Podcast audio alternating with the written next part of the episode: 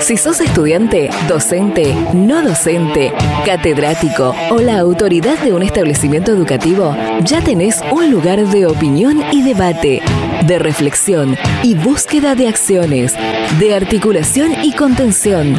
Durante los próximos minutos, escucha Data Universitaria con la conducción de Facundo Acosta.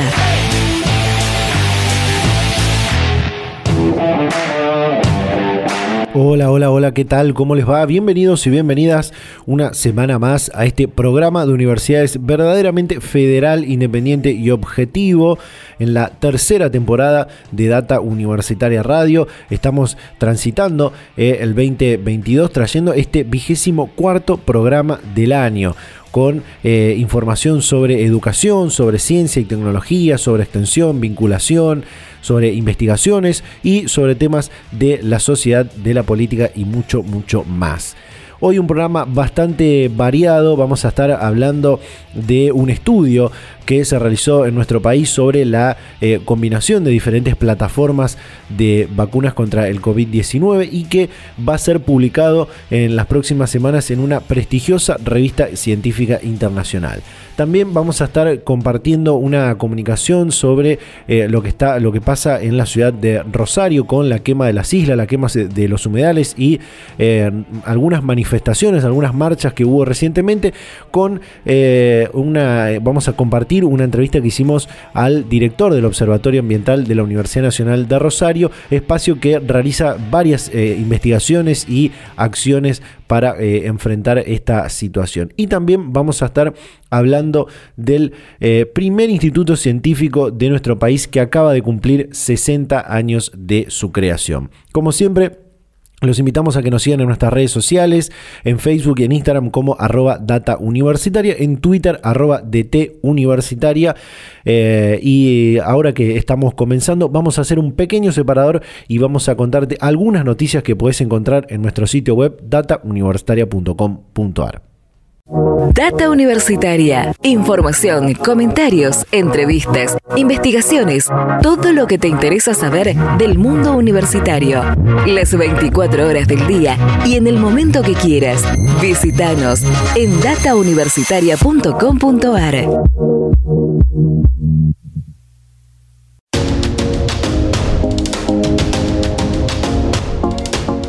Las noticias del mundo universitario las encontrás en datauniversitaria.com.ar. Por ejemplo, economistas latinoamericanos discutirán programas de estabilización para Argentina. La Facultad de Ciencias Empresariales y el IEA Business School de la Universidad Austral organizan el debate internacional Programas de Estabilización Económica para Argentina, que se desarrollará los días martes 16 y miércoles 17 de agosto del 2022. Esto tiene que ver con lo que comentábamos recién. Se conmemora el 60 aniversario del Instituto Nacional de Limnología. Fundado el 3 de agosto del año 1962, se convirtió en el primer instituto creado por el Consejo Nacional de Investigaciones Científicas y Técnicas, el CONICET, en el país lanzan convocatoria para fortalecer áreas de gestión de vinculación tecnológica de universidades. Esta iniciativa busca el diseño y la promoción de políticas de vinculación del sistema universitario con el aparato productivo nacional. La convocatoria destina recursos para la identificación de las necesidades institucionales y regionales, la capacitación de los equipos institucionales de gestión y la identificación de las posibles ventanas de oportunidades de intervención de las áreas de vinculación tecnológica para desarrollar planes de acción desde una mirada sustentable y sostenible. La UNOVA tiene un innovador simulador humano para la carrera de enfermería. Se trata de Alex, el primer simulador de comunicación con apariencia de ser humano adulto que a través de un software interactúa con estudiantes en tiempo real actuando como si fuera un paciente. Este se encuentra en el Laboratorio de Simulación de Enfermería del Instituto Académico de Desarrollo Humano de la Universidad Nacional del Noroeste de la provincia de Buenos Aires. La Universidad Nacional de La Plata volvió a destacarse en el ranking internacional de transparencia. Según la última edición de este ranking, elaborado por el Consejo Superior de Investigaciones Científicas de España, la Casa de Estudios Platense volvió a destacarse como la mejor universidad de Argentina. Además, escaló un peldaño y se posicionó como la cuarta universidad más importante de América Latina. UNCAUS inauguró un espacio de lactancia materna para trabajadoras y estudiantes. Se trata de un nuevo espacio que inauguró la Universidad Nacional del Chaco Austral en el estadio Arena UNCAUS junto al vacunatorio con el objetivo de proteger la, lactancia de la mujer trabajadora o estudiante que finaliza su licencia por maternidad y aún se encuentra en periodo de lactancia docente de la UNLAR, trabajó en la investigación de la combinación de vacunas contra COVID-19. Se trata del docente e investigador de la Universidad Nacional de La Rioja, Carlos Laino, quien formó parte de una investigación a nivel nacional sobre la combinación de vacunas contra COVID. En un rato vamos a estar hablando de este tema con eh, uno de los científicos que lideró esta investigación. Y por último, la UNJU recibió estudiantes franceses que realizan intercambio. Lucille Guigenaf y Noé André Devane, ambos estudiantes de Montpellier Subagro de la Universidad en Montpellier van a continuar sus estudios y Lucille regresará a Francia en un mes luego de recorrer la Patagonia Argentina y Noé se quedará un año más desarrollando su trabajo de investigación en el norte jujeño y en otras provincias argentinas. Estas son algunas de las noticias que podrás leer durante toda la semana en www.datauniversitaria.com.ar con todo lo que pasa y va a pasar en el mundo universitario. Data Universitaria. Información, comentarios, entrevistas, investigaciones, todo lo que te interesa saber del mundo universitario. Y bien, vamos a ir a la primera comunicación de este programa. Ya está en línea para hablar con nosotros Pablo Collins, director del Instituto Nacional de Limnología. Pablo, ¿qué tal? ¿Cómo le va? Bienvenido a Data Universitaria Radio. Buenas tardes, un gusto estar con ustedes. Bueno, como decía, es director de este instituto que acaba de cumplir recientemente su 60 eh, aniversario, siendo el primer instituto del CONICET del, país. ¿Qué, sensaciones, qué emociones, qué reflexiones genera esta, esta fecha tan importante, no? Sí, es como vos decís, es el primer instituto del CONICET. Ya hace 60 años atrás es que se fundó, cuatro años después de haber eh, sido creado el CONICET. Así que eh, ha sido para, nos, para mí, en este caso, que estoy en la dirección, para los investigadores que están eh, participando y que, que, forman parte de la planta del INALI, es un orgullo de ser investigadores de este primer instituto del CONICET que tiene un dato eh, muy, muy particular que, quisiera destacar con usted, Pablo, que es que fue inaugurado nada más y nada menos que de eh, uno de los premios Nobel que tiene nuestro país, como es eh, Bernardo Husay, ¿no? Sí, sí, sí, sí, sí, por supuesto. Bernardo Husay este, lo inauguró y también fue el, el promotor y el este, hacedor de esta de esta construcción, de esta creación de, instituto. Y acá también hago una, una este, referencia que a partir de eso, de ese, de ese hito, podríamos decirle, en el país y en distintos países de, de América y de, Europa, comienzan las creaciones de institutos como forma de investigación organizada, como forma de investigación coordinada con un objetivo. Excelente. Muy, muy, muy buena, eh, muy buen dato. También quisiera preguntarle eh, qué es esta especialidad de, la limnología, ¿no? ¿A qué se dedica este, este instituto que, estamos comentando? A mí me gusta este, indicarla por una cuestión gráfica como la hermana de la oceanografía. Uno a veces tiene más referencia a la oceanografía por este, la televisión, los documentales, etcétera. Es decir, que la limnología, sería la hermana de la oceanografía. Nos dedicamos al estudio de los ambientes acuáticos continentales, ya sea de agua dulce como salobre eh, o, este, o salinos. Es decir, todo lo que esté, todo el agua que esté en el continente. En este caso hay, hay un, eh, un, énfasis por ahí especial en lo que tiene que ver con, con el río Paraná y, su cuenca, ¿no? Desde su creación se tomó al río Paraná como un eje de, de, investigación, de importancia, y en eso fueron este, pioneros y fueron este, visionarios este, aquellos investigadores en reconocer este, el principal humedal de Argentina como un elemento de estudio necesario para tener un país este, organizado y este, de, vanguardia. Pero no solo nos dedicamos a lo que es el río Paraná, sino que uno este, trabaja en todas las, cuencas que existen en la Argentina. Y ahí recalco también la condición de que eh, fue el primer instituto que eh, estudió los ambientes acuáticos continentales de Antártida. Bien, eh, ¿podríamos, ¿podríamos ampliar eso, eso último? Eh, eso fue un, hito importante porque este, en la década del 70 eh, y en la década del 80 este, se dedicó este, el esfuerzo de este, investigadores a, hacer los primeros trabajos sobre los ambientes acuáticos del continente antártico. ¿Eso qué significa? Que eh, ya se veía algún grado de, eh, masa este, líquida eh, y sobre el cual se observaba la diversidad, se observaba las condiciones este, físico-químicas que reinaban en ese, en ese continente. Y digo que fue de los pioneros porque hasta, hasta ese momento no se había dedicado trabajos relacionado a esto, a estudiar la diversidad de estos ambientes este, continentales y en este caso antárticos. ¿no? Interesante. Eh, también me gustaría preguntarle, yo también soy oriundo de, la provincia de, Santa Fe y, hoy un tema que está muy vinculado con lo que es el, es el río Paraná es la, hidrovía, ¿no? Eh, ¿hay, ¿hay, trabajos en, en este sentido?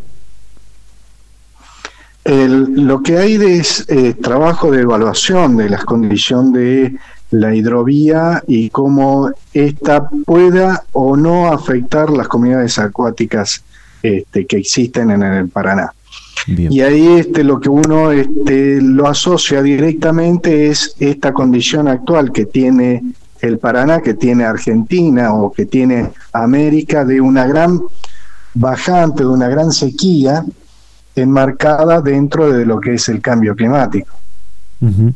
Hoy, hoy en, la, en, la actualidad se habla mucho del ambiente, del, cuidado del agua, de revisar las actividades del hombre en la, en la explotación de, estos eh, recursos naturales. Eh, imagino que deben trabajar en este, en este sentido. Eso es este, un elemento que en los últimos años, en las últimas décadas, se ha priorizado, es decir, que cómo la sociedad eh, interviene y cómo la sociedad este, también usa lo que el río le da a, ella. es decir, que lo que en principio eran este, estudios de biodiversidad, tratar de reconocer las, calidades eh, o las condiciones químicas y físicas de los sistemas, después llevar a reconocer los procesos que ocurren en los distintos momentos del año o en los distintos en la, en la heterogeneidad de los sistemas hoy se ve el río con eh, la sociedad con el hombre inserta en esa en ese sistema. Es por eso que ha ido evolucionando esto lo de la limnología y hoy en día se toma como un elemento este, que no se puede sacar o no se puede estudiar sin tener en vista lo, este, el hombre en su, en su desarrollo. ¿Qué, otras líneas de, investigación tienen abiertas en el, en el INALI? El INALI tiene este, varias líneas de investigación, es un grupo de 70 este, investigadores, becarios y personal de apoyo, que a su vez tienen, hay estudiantes y este, becarios de, iniciación universitaria, y cada uno de estos tiene sus líneas de investigación que van desde cuestiones de biodiversidad, de evolución, eh, a cuestiones de de química o física o relación de distintos este, este, elementos sobre esta diversidad e incluye al hombre como un elemento este, indiscutible en la relación de, trabajo. Eso es, por eso es lo que te comentaba hace un ratito, eso es uno de los elementos que ha ido evolucionando y hoy en día se tiene este, especial este, atención a la relación del hombre con los ambientes acuáticos. Y ahí uno hace la referencia a las pesquerías, hace referencia a la acuicultura o a la este, o a cuestiones de conservación o de contaminación.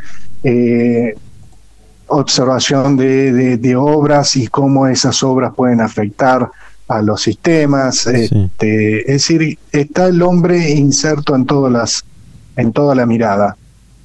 Bueno, esta, esta, las consecuencias de esta eh, inserción de, del hombre en estos, en estos ambientes, en los humedales y demás, hoy la, estamos viendo, por ejemplo, como decía, eh, aquí en la, en la, provincia de Santa Fe, en la ciudad de, Rosario, en Entre Ríos, eh, en algunas localidades del norte de la provincia de Buenos Aires, con la quema que se está dando en, en, algunos de los humedales, se ha visto también en, en, en otras provincias en los últimos años.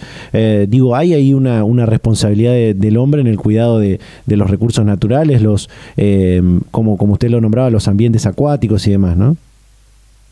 Sí, es fundamental, este, a ver, fundamental, es, es fundamental el sentido de el cuidado que tiene que tener el hombre sobre los sistemas acuáticos este, que, tenemos. Es un recurso que uno ya sabe que es finito y finito sobre todo por su calidad y entonces hay que eh, reconocerla, este, cuidarla y mantenerla. Por eso uno habla de, un desarrollo económico sostenible, no solo sustentable, para que las generaciones futuras puedan tener estos sistemas en calidad y en cantidad eh, como tenemos nosotros hoy. Excelente. Eh, para cerrar, ¿cómo, cómo es la, la, articulación con el Centro Científico Tecnológico de, Santa Fe en, general, ¿no? Con este, y con la Universidad Nacional del, Litoral, que bueno, ya el, INALI forma parte de la, de la UNL, y, con otros organismos también de científicos de, nuestro país que pueden tener eh, estudios similares en, en este sentido, ¿no? Nosotros este, conformamos eh, unos, una parte del, del, CCT, del Centro Científico Tecnológico, mm. somos uno de los 20 institutos que está conformando el Centro Científico Tecnológico este, Santa Fe, y tenemos como este, segunda madre o segundo padre mm. Eh, a la Universidad Nacional del Litoral. Es decir, que tenemos, estamos relacionados con ambas instituciones. En, ambas es una cuestión de, investigación, se trabaja con cuestiones de investigación y también este, se trabaja con cuestiones de docencia. Muchos investigadores son docentes en distintas facultades y para distintas carreras de la Universidad Nacional del Litoral. Y como vos decías, también tenemos una interrelación con otras instituciones, el INTA, eh, también con, este, con AE este, y otras universidades en distintas partes del país, no solo del país, sino también del exterior. Entonces uno está este, en contacto con eh, otros investigadores, otras instituciones en, Europa, en África, en Asia, en América, en distintos este, lugares del mundo, en la cual se interrelaciona y se, este, se trabaja conjuntamente. Excelente, excelente. Eh, Pablo Collins, director del Instituto Nacional de Limnología, repasando y hablando de este 60 aniversario que acaba de cumplir este primer instituto del de, CONICET de nuestro país. Pablo, muchísimas gracias por tu tiempo y la predisposición. Muchísimas gracias a ustedes por la preocupación y bueno, estamos al servicio y cuando quieran eh, podemos seguir este, charlando. Por supuesto, quedamos en contacto. Hasta la próxima. Hasta la próxima. Y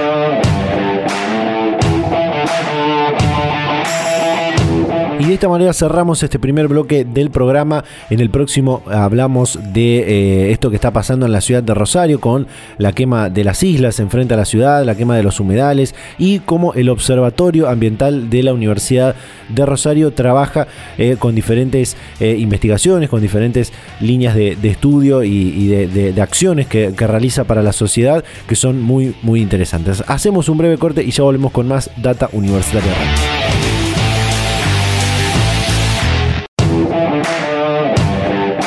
Ya estamos de vuelta con más Data Universitaria Radio, el programa de universidades verdaderamente federal, independiente y objetivo en este vigésimo cuarto programa del año 2022 en la tercera temporada de este ciclo radial. Lo comentábamos en la apertura, lo comentábamos al cierre del bloque anterior que íbamos a estar compartiendo, esto que tiene que ver con lo que pasa en la ciudad de Rosario, que también afecta a ciudades del norte de la provincia de Buenos Aires, como San Nicolás, o otras localidades de, la región donde está eh, Rosario, el Gran Rosario, que tiene que ver con la quema de las islas, la quema de los humedales que están frente a esta localidad y que eh, estas quemas no solamente es un perjuicio para el, medio ambiente y para la conservación de estas reservas naturales, sino que también el humo que se genera por estas quemas afecta a los vecinos y vecinas de estas localidades que, que estaba comentando.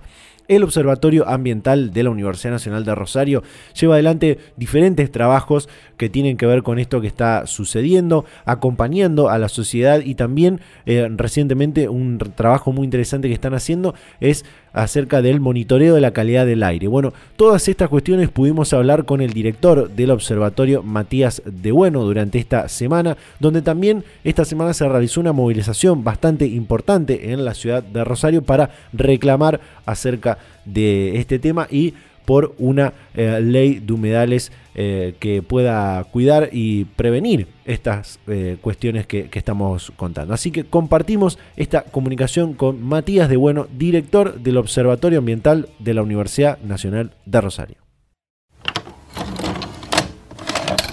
Eh, en principio preguntarte, ¿se sabe, eh, para poner en contexto a la, gente que puede estar escuchando esto, ¿se sabe de dónde vienen y hace cuánto que se registran estos focos de, incendio que, como decía, están afectando a, la ciudadanía rosarina y a los alrededores, no? Bueno, el problema viene de muchos años eh, y en el 2008 se generaron las primeras demandas cuando el humo generaba problemas en las rutas, etcétera y a partir del 2020, o sea, luego se calmó un poco la cantidad de humo que había, pero a partir del 2020 se desató eh, un proceso de quemas indiscriminadas que realmente eh, superó todo lo que habíamos visto. En el 2020 se quemaron aproximadamente 400.000 hectáreas de lo que es la región Pieca, que es una región de 1.750.000 hectáreas en el 2021 eh, se quemaron unas 300.000 y ahora estamos en el orden prácticamente de las 100.000 en lo que va del año eh, y se va incendiando en distintos lugares permanentemente. La mayoría generalmente son de la provincia de Entre Ríos los lugares que se queman, pero acá se están trabajando tres jurisdicciones que son Entre Ríos, Santa Fe y eh, la provincia de Buenos Aires a través de lo que se llama el Plan PIECA, que es el Plan Integral de Aprovechamiento Sostenible del Delta del Paraná. Eh, sí. No, te iba a preguntar justamente qué, qué, curioso que sea que lo que dice este, este plan PIECAS, el, eh, estas siglas, y que se esté en, justamente en esa, en esa región se esté dando, se estén dando estos incendios. ¿Se conoce por qué, cuál es la causa de, de, de, por qué se inician estos, estos incendios?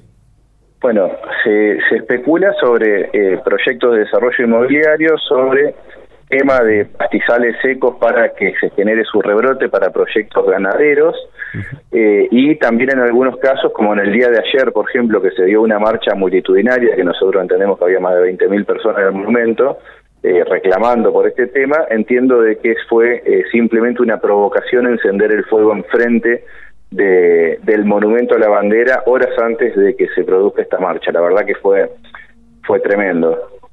Eh, contame nuevamente eso. Ayer, eh, em, jueves, no, miércoles, perdón, 10, 10 de agosto, hicieron una marcha en la ciudad de Rosario, en el Monumento a la Bandera, y eh, enfrente estaban quemando las islas mientras la ciudadanía reclamaba por estos incendios.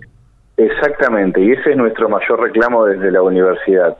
¿Cómo puede ser que ayer a las 12 del mediodía comenzaban a prenderse pequeños focos de incendios y que no teníamos ninguna fuerza de seguridad que pueda ir a una isla que está enfrente de la ciudad para capturar a los delincuentes que estaban quemando en ese momento, que es el, el principal reclamo que nosotros hacemos. Nosotros consideramos que se ha avanzado bastante en lo que tiene que ver con atacar el fuego porque se han profesionalizado los brigadistas de las distintas provincias y del Servicio Nacional del Manejo del Fuego, por más que consideramos que aún es insuficiente porque son eh, más o menos unos 20 brigadistas por, por jurisdicción. Eh, imagínate que en Portugal van 3.000 bomberos a atacar el fuego. Eh, y lo que no tenemos y lo que sí falta es una fuerza de seguridad que pueda prevenir los incendios, porque cuando se desata el fuego se torna realmente incontrolable. Nosotros nos encontramos en un periodo de sequía histórica, con una bajante del río que también es histórica, eh, con una carga de material combustible que es sideral, eh, sin ningún tipo de control y que cuando arranca el fuego no quema solamente el pasto seco, se lleva puesto todo lo que es la biodiversidad, los bosques de albardón, los bosquecitos de sausales, los animales, quema la tierra. Bueno, y sin embargo, nadie pero nadie está trabajando sobre el control y la prevención, después de más de tres años que se está quemando indiscriminadamente y casi sin solución de continuidad. Desde, el Observatorio Ambiental de la, de la UNR es una de, de, las propuestas, ¿no? La creación de, de esta policía de, control y prevención, ¿no? Exactamente, nosotros eh, lo que planteamos es que se tiene que reunir el comité, o sea, acá primero hay un eh, fallan los tres poderes del Estado, digamos, para resolver la problemática. Eh, el ejecutivo lo consideramos que falla porque no pudo consensuar, eh, perdón, el legislativo no pudo consensuar una ley de humedales y eso la verdad. Después de tanto tiempo y tantos proyectos y tantas intentonas, nos parece que es un fracaso desde el punto de vista del Poder Legislativo. Desde el Judicial no se ha logrado tener un solo procesado durante estos tres años. Y eso es bastante, muy grave. Eh, sí han avanzado algunas causas en lo que tiene que ver con reclamos eh, civiles y comerciales, o sea, reclamos de daños de eh, vecinos que han sufrido un daño a través del ambiente contaminado contra los que entendemos son eh, los responsables con responsabilidad objetiva, que son los titulares registrales de los terrenos que se prendieron fuego. Y desde el punto de vista del Poder Ejecutivo, existe una orden de la Corte Suprema de Justicia de la Nación que eh, manda a conformar un comité de emergencia ambiental a las provincias que conforman el PIECAS para que eh, elaboren las políticas que sean las necesarias para resolver el problema. Este comité se reunió una vez eh, en el 2020, un par de veces, quiero decir, en, algunas oportunidades, se plantea llevar adelante la construcción de lo que se llaman los faros de conservación, que eh, se iban a, realizar con un dinero de nación. Cuando se prometen los faros de conservación, iban a ser destacamentos que iban a estar en distintos nodos, o sea, con alojamiento, con eh, vehículos, acá hablamos de vehículos terrestres, aéreos y, y, lanchas, eh, con, con, informes satelitales, con toda la tecnología necesaria para estar en el lugar y con guardaparques y brigadistas. Hoy los faros de conservación son solamente una torre con una cámara que puede captar una imagen cuando el fuego ya está encendido. Y lo que no, y después no se reunió nunca más. Entonces, nosotros, ¿qué es lo que le estamos pidiendo a las autoridades? Primero, que se reúne nuevamente la, el comité de emergencia para tratar justamente este tema de la conformación de una fuerza de seguridad que tenga eh, carácter interjurisdiccional, por más que hoy la prefectura o la gendarmería entendemos que tranquilamente tendrían competencia para interceptar a cualquier sujeto que eh, que pretenda prender el fuego en un lugar determinado, porque no, no, quiere decir que esté invadiendo una jurisdicción. Pero bueno, planteamos que si, si, si, si, no están tan convencidos, bueno, que se cree una fuerza interjurisdiccional que esté conformada por la Fuerza de Seguridad de la Nación y la Fuerza de Seguridad de cada una de las provincias. ¿Cómo? Con remanentes de cada una de estas y que se especialicen en el problema como tantas fuerzas especializadas hay en cada cosa, porque en realidad esto es un problema de seguridad y que hay que prevenirlo. Y lo otro que hacemos eh, es plantear de que, las autoridades eh, puedan trabajar conjuntamente con el sistema universitario, no con la Universidad Rosario en particular, con el sistema universitario, y que planteemos eh, talleres de trabajo con sus ministros para ver qué políticas económico-ambientales se pueden desarrollar en el lugar para que no sean solamente estos emprendimientos los que predominen, porque realmente los proyectos económicos que hoy hay son insostenibles. Totalmente. Eh, creo, eh, Matías, que en, no recuerdo ahora bien si fue en el 2020 o en el 2021, se había conformado una mesa de la que participaban varias universidades, entre ellas la, de Rosario, la del Litoral, algunas otras universidades de, la provincia de Buenos Aires, eh, para justamente generar un plan integral de, cuidado del ambiente y de los, de los humedales, justo en este tema que, mencionabas antes, que es el reclamo de la, de la ley de humedales, que como, como vos bien marcabas, hubo varios intentos por, por avanzar con, e, con este tema, eh, pero me, gustaría preguntarte, ¿por qué eh, esta, esta ley sería o es tan necesaria y cuánto puede aportar a que se dejen de, quemar y destruir estas reservas naturales? ¿no? Una ley de es muy importante porque primero que es una norma de presupuestos mínimos, eh, con lo cual genera una protección uniforme y un piso, una base para todo el país en cualquier región que se considere humedal. Además, una ley de humedales plantearía una, eh, un ordenamiento territorial ambiental del lugar, una categorización con eh, territorios de mayor y de, y de menor valor en cuanto a los servicios ambientales que puede prestar, dotaría de un presupuesto al, a la gestión del, de los humedales, se plantearían cuáles son actividades permitidas y prohibidas y de qué modo se deben desarrollar.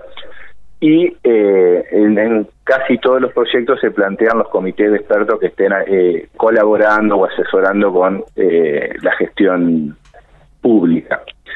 Ahora, si vos me preguntás si una ley de humedales resuelve el problema, yo te digo que una ley de humedales per se no resuelve nada del problema. Claro lo resuelve si después el poder administrativo, o sea, los ejecutivos la implementan, porque nosotros tenemos una eh, una sobrepoblación de leyes ambientales en nuestro país muy buenas, muy sistematizadas, tenemos normas de presupuesto mínimos sectorizadas de prácticamente eh, todos los sectores del ambiente, esta sería uno que, es una deuda pendiente, pero si quisiéramos hacer una construcción jurídica para proteger el humedal hoy, y tenemos eh, el convenio Ramsar, eh, tenemos la, Ley General del Ambiente, la Constitución, el Acuerdo de Escazú, o sea, hay una gran cantidad de normativas que ya uno tomando eh, distintas o sea, normas de todas las leyes que existen, podría plantear tranquilamente la protección del humedal, incluso llegar a un tribunal, etcétera. O sea, que serviría Sí, se implementa efectivamente desde el Poder Ejecutivo y en el caso de fallar, efectivamente el Poder Judicial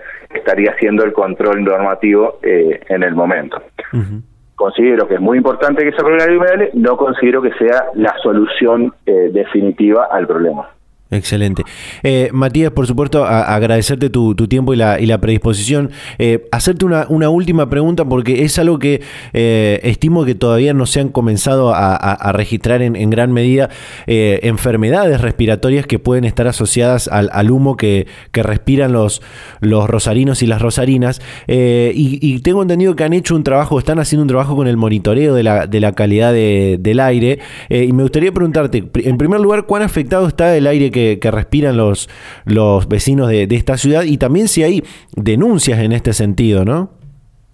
Bueno, en cuanto a la calidad de aire, nosotros eh, estamos trabajando en distintas líneas. Por un lado, lo que es la medición satelital, que no es tan exacta, pero que es un indicio generalmente y que resuelve problemas eh, cuando no se cuenta con los equipos in situ en el lugar en un momento determinado. Esa es una. Y eso generalmente era muy alto, eh, por lo menos tres veces, cuatro veces por encima de lo que recomienda la OMS y eh, lo que mide es material particulado PM2,5, eh, que es el, el, más pequeño y es el que ingresaría en el sistema sanguíneo porque es el que respiramos y se alojan los alvéolos. Después hacemos unas mediciones que son de altísima precisión, que es el PM10, que esas las comenzamos a hacer eh, principalmente a partir del lunes pasado y ahora lo que nos queda hacer es comparar eh, eh, las mismas mediciones en condiciones que sean muy, o sea, sin humo. eh, pero ya con esas mediciones que hicimos el lunes pasado nos daban, de los tres puntos que medimos, dos estaban con el aire contaminado, uno un 30% por encima de la normativa y el otro un 40% por encima de la normativa de Santa Fe, que es el decreto 201, que es un decreto totalmente desactualizado para lo que hoy se plantea como niveles guías o estándares eh, por la Organización Mundial de la Salud. Así que da por arriba de la normativa, pero si uno quisiera plantear eh, una adecuación de la normativa daría más de lo que estamos de lo que estamos hablando, digamos, por, según los estándares que se intentan proyectar por la OMS. Y después, también estamos trabajando en eh, un monitoreo de aire que se llama eh, material particulado sedimentable, que se lo hacemos con voluntarios, que va apuntado principalmente al gordón industrial, que colocamos recipientes en las casas de los voluntarios, lo dejamos 30 días y luego eso se envía al laboratorio. Ahí vamos a empezar a tener resultados a partir de septiembre, porque también es un programa nuevo. Todo esto bastante nuevo, digamos, porque antes ya lo, hacían eh, un grupo de ingeniería que hoy ya no sigue trabajando. Entonces todo esto lo armamos de cero prácticamente y estamos trabajando coordinadamente la Universidad Nacional de Rosario, la UTN, y una empresa que se llama HSE que eh, nos aporta equipos eh, que son carísimos, pero que, bueno, a través de un, convenio de trabajo venimos trabajando las tres eh, instituciones juntas. ¿Qué mal le genera a la gente? Y bueno, acá en la ciudad, si bien nosotros no tenemos la cantidad de personas, no tenemos una estadística, pero sí a los que no tienen ninguna enfermedad preexistente, primero la molestia enorme del olor a humo permanente, irritación en los ojos, eh, y hay eh, distintos profesionales que están planteando que esta contaminación, eh, al tener tanto tiempo y, y, perdurar el material, el PM2,5, que te decía que penetra en los alvéolos, puede generar en el largo plazo enfermedades cardíacas. Y después tenemos la gente que sí tiene enfermedades preexistentes, como ser laringitis, faringitis, gente que mm, alergia, que se les agrava muchísimo la situación y lamentablemente cuando hay humo no tienen dónde meterse, porque el humo entra en tu casa y no hay a dónde ir. Entonces esas personas están sufriendo una complicación muy fuerte de sus enfermedades, las cuales ya tienen. Sí hay un índice del Colegio de Farmacéuticos que dice que cuando hay humo, o sea, en este último periodo, eh, han aumentado eh, las ventas de eh, fármacos principalmente para aliviar las vías respiratorias y, y, los ojos, no sé cómo decirlo. bueno. Sí, sí, pero se entiende. Sí, perfecto. Y, y bueno, y eso, eso es muy complejo porque aparte atrás de eso ya viene el problema psicológico, el daño moral que te genera, el, el susto cada vez que ves una columna de humo, o sea, eh, esos son los problemas principalmente que te están dando. Data Universitaria. Información, comentarios, entrevistas, investigaciones, todo lo que te interesa saber del mundo universitario. Las 24 horas del día y en el momento que quieras. Visítanos en datauniversitaria.com.ar.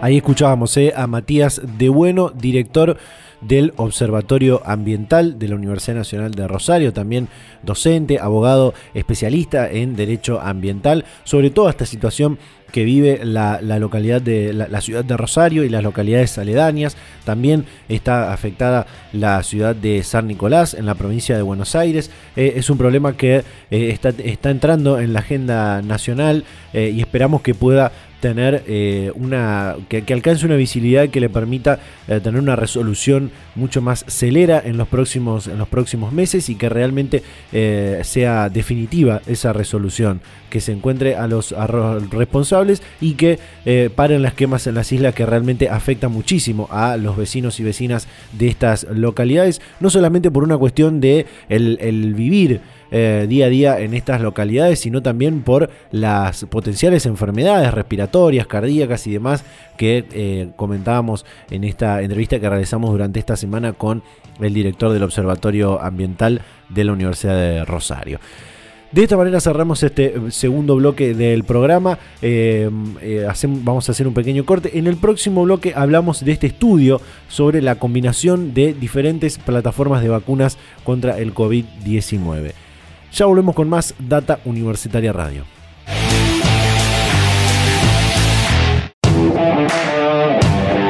Volvemos con más Data Universitaria Radio, ya encaminados al cierre final de este programa de universidades verdaderamente federal, independiente y objetivo en esta edición número 24 del año 2022 en la tercera temporada de este ciclo radial.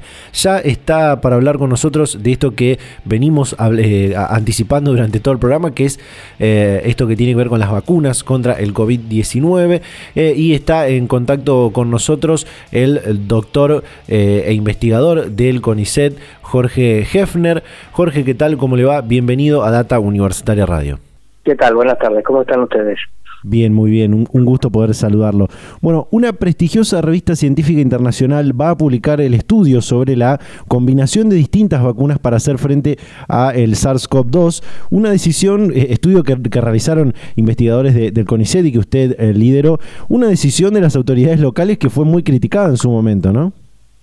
Sí, sí, sí, sí. Ya había antecedentes previos, básicamente en el hemisferio norte, tanto en Estados Unidos, pero fundamentalmente en Reino Unido y otros países de Europa, de combinatorias de vacunas. Eh, pero básicamente en Argentina empezamos en la primera etapa a sostener el programa de vacunación sobre lo que era la utilización, en primer lugar, de la vacuna de Oxford AstraZeneca y Sinopharm, y entonces en ese escenario se empezaron a probar un conjunto de combinaciones para ver si el sistema homólogo, es decir, dosis 1 y dosis 2 de la misma vacuna, o el sistema heterólogo, dosis 1 y dosis 2 de distintas vacunas, daban resultados comparables en los dos términos que importan, que son seguridad e inmunogenicidad, es decir, capaz de capacidad de despertar la respuesta de anticuerpos.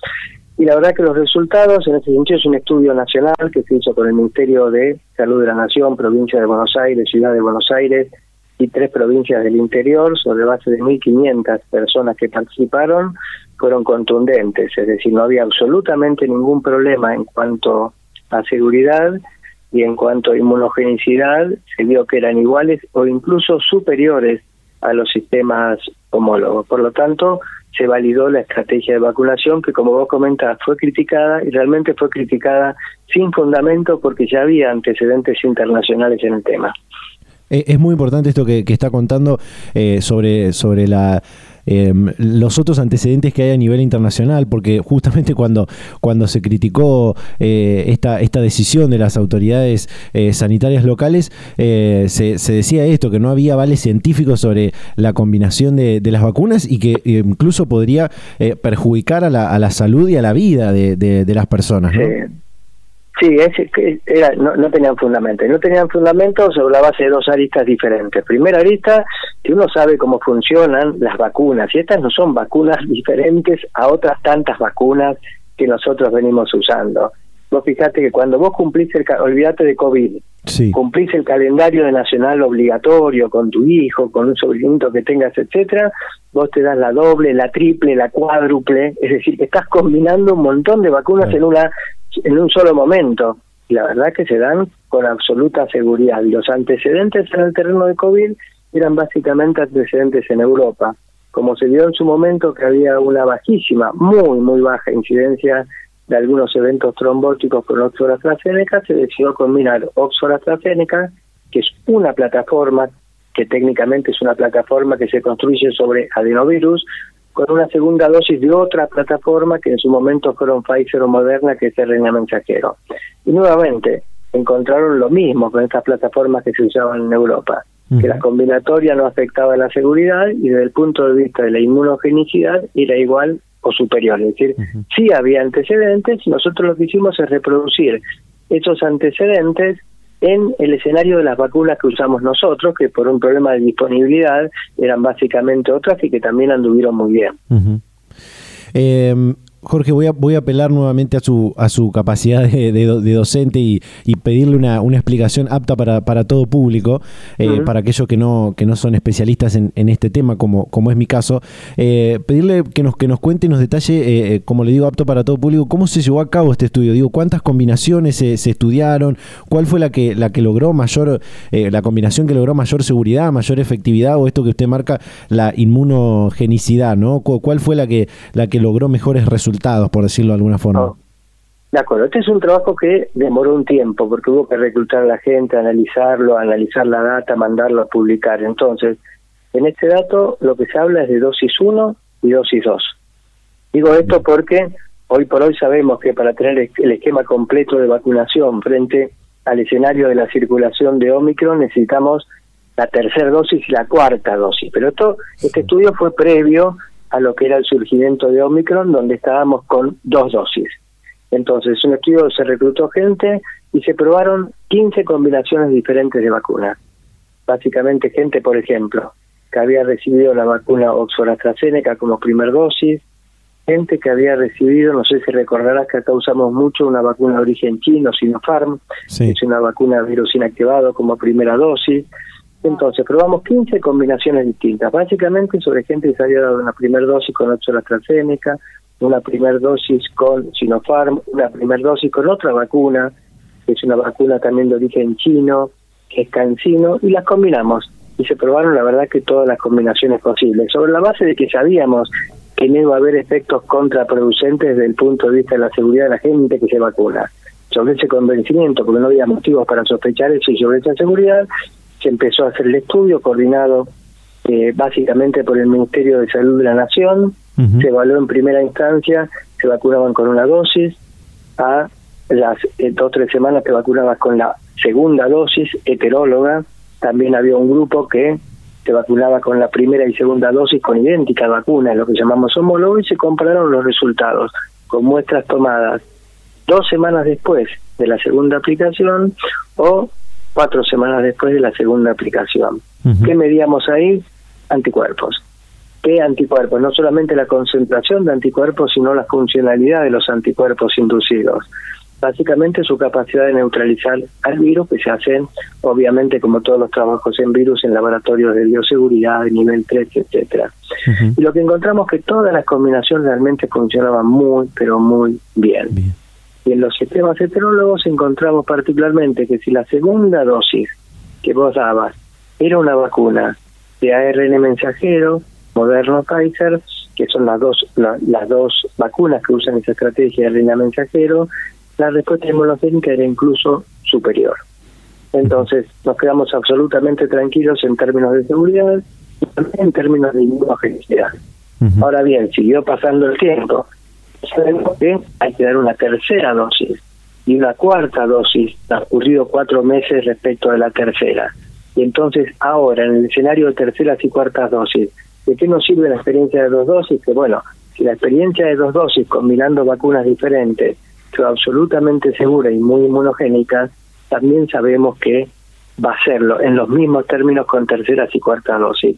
Y tal es así que hoy estamos eh, eh, utilizando sistemas heterólogos en terceras y cuartas dosis. Vos por ahí te vacunaste con Oxford AstraZeneca primero y segundo, con Sputnik primero y segundo, y te dan un refuerzo con Moderna, con Pfizer, y anda muy bien. Y lo mismo con la cuarta, es decir, que cimentó un poquito el camino, tanto en cuanto a la tranquilidad como en cuanto a la inmunogenicidad de que los sistemas heterólogos son similares o incluso superiores en su capacidad de inducir y lo generalizamos más allá de las dosis 1 y 2 y lo podemos aplicar a dosis tercera, a dosis cuarta y a las dosis futuras, porque como COVID sigue existiendo y el virus sigue circulando, y lamentablemente sigue circulando, vamos a tener que ir a un régimen de refuerzos algo parecido a lo que hacemos con la vacuna antigripal, que se hace una vez por año, y no va a haber problema en darnos refuerzos homólogos o refuerzos heterólogos. Creo que eso es la validez del trabajo.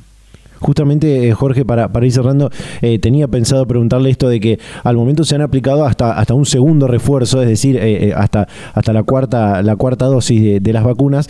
Y, quería preguntarle esto, si es posible que haya que aplicarse más dosis de más vacunas de, de refuerzo en un, en un futuro cercano, ¿no? Sí. Primero, una consideración, porque es importante para la gente que, que puede escuchar esto.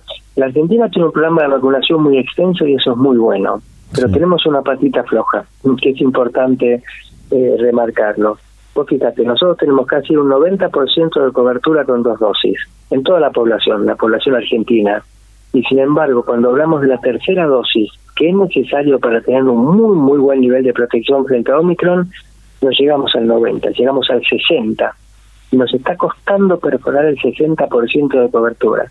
Entonces, un mensaje a todos los oyentes, las vacunas están en los vacunatorios, la gente está siendo convocada, pero como hay un ambiente más tranquila, no está yendo a darse la tercera, y muchos tampoco la cuarta. Esa es la patita floja a corregir. Entonces, una recomendación es darse la tercera y darse la cuarta, porque entonces la chance de padecer una infección severa por Omicron con tercera y con cuarta se reduce a niveles muy, muy, muy bajitos. Entonces, muy importante los refuerzos. Y al futuro sí vamos a tener que darnos refuerzos, porque sabemos que la capacidad protectora de las vacunas, en este caso, son distintas a las vacunas, por ejemplo, la vacuna que vos te das frente a sarampión, que te dura décadas y décadas y no tienes que darte refuerzos. Sabemos que frente a virus respiratorios, así como la gripe, tenemos que darnos refuerzos. Frente a COVID vamos a tenernos que dar también refuerzos, quizás anuales, y nos vamos a poder independizar de con qué te inmunizaste antes, con qué plataforma frente a COVID te inmunizaste, va a ser independiente y te vas a dar un refuerzo, esperemos que sea una vez por año, y con eso vamos a mantener una cobertura importante. Eh, Jorge, antes, antes de, cerrar y por supuesto agradecerle su, tiempo y la predisposición, eh, en pocas palabras, ¿en qué situación está el, mundo en general y, nuestro país en particular en los que respecta a, la, a esta pandemia de, del COVID-19? ¿no? Sí, estamos en una situación mucho mejor de lo que estuvimos, por ejemplo, de hablar del año pasado, junio, julio, llegamos a tener 600 fallecimientos por día en Argentina.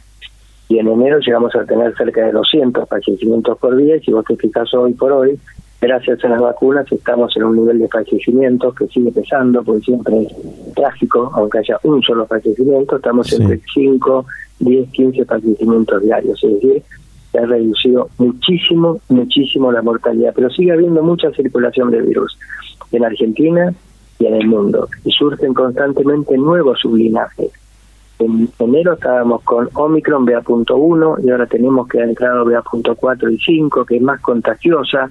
Entonces, la pandemia eh, sigue existiendo con un menor nivel de letalidad, mucho menor gracias a las vacunas, pero sigue existiendo. Por eso es importante, primero, darse todas las vacunas y refuerzos necesarios, y segundo, un mensaje particular para aquella población más vulnerable, gente mucha edad por, por arriba de los 70 años o gente mayor o no tan mayor pero que padece comorbilidades. Esa gente particularmente tendría que seguir manteniendo cuidados, uso de barbijo en ámbitos cerrados, lo que eso es importante, ventilar los ambientes. Estamos mucho mejor, pero no, vos fíjate que en la historia de la humanidad lo único que podemos er-, erradicar fue el virus de la viruela. Y después lo demás tenemos que estar constantemente con eso. Es importante mantener un nivel de protección frente a este virus que nos ha dado tantas, pero tantas sorpresas desagradables. Totalmente, totalmente. Eh, el doctor Jorge Hefner, docente, investigador del Instituto de Investigaciones Biomédicas en Retrovirus y SIDA del de, CONICET y la UBA, hablando con data universitaria sobre este estudio que va a ser publicado en esta importante y prestigiosa revista internacional científica. Jorge, nuevamente muchísimas gracias por su tiempo y la predisposición. No, por nada, gracias a ustedes. Hasta luego, hasta la próxima. Data Universitaria. Información, comentarios, entrevistas, investigaciones, todo lo que te interesa saber del mundo universitario. Las 24 horas del día y en el momento que quieras. Visítanos en datauniversitaria.com.ar. Y llegamos al final de este programa de universidades verdaderamente federal, independiente y objetivo verdaderamente federal porque eh, cada vez lo, vamos cumpliendo en mayor medida. Eh, hablamos con eh, gente de la ciudad de Santa Fe, con el director del INALI, del Instituto Nacional de Limnología, que acaba de cumplir 60 años, este primer instituto científico del CONICET de nuestro país. Eh, hablamos también, eh, compartimos la comunicación con el director del Observatorio Ambiental de la Universidad Nacional de Rosario y también con Jorge Hefner, docente de la Universidad de Buenos Aires, investigador del CONICET, sobre este estudio de la combinación de diferentes plataformas de vacunas contra el COVID-19. Realmente muy variado, distintos temas que traemos eh, en este programa eh, y que realmente disfrutamos mucho hacer y agradecemos a todas las radios y emisoras que comparten durante el fin de semana eh, este ciclo radial que está en su tercera temporada cerrando hoy este vigésimo cuarto programa del año 2022. Como siempre los invitamos a que nos sigan en nuestras redes sociales, en Facebook, en Instagram como arroba data en Twitter como arroba DT universitaria. También se pueden suscribir a nuestros canales de Spotify y de YouTube. En YouTube pueden encontrar un eh, contenido muy interesante que estamos lanzando desde este año, que es el Data Carreras, con toda la información de las principales ofertas académicas de las universidades argentinas. Y también durante toda la semana nos pueden leer en datauniversitaria.com.ar con toda la información de lo que pasa y va a pasar en el mundo universitario. De esta manera nos despedimos, nos vamos a reencontrar a esta misma hora y en este mismo dial la próxima semana. Tchau, tchau.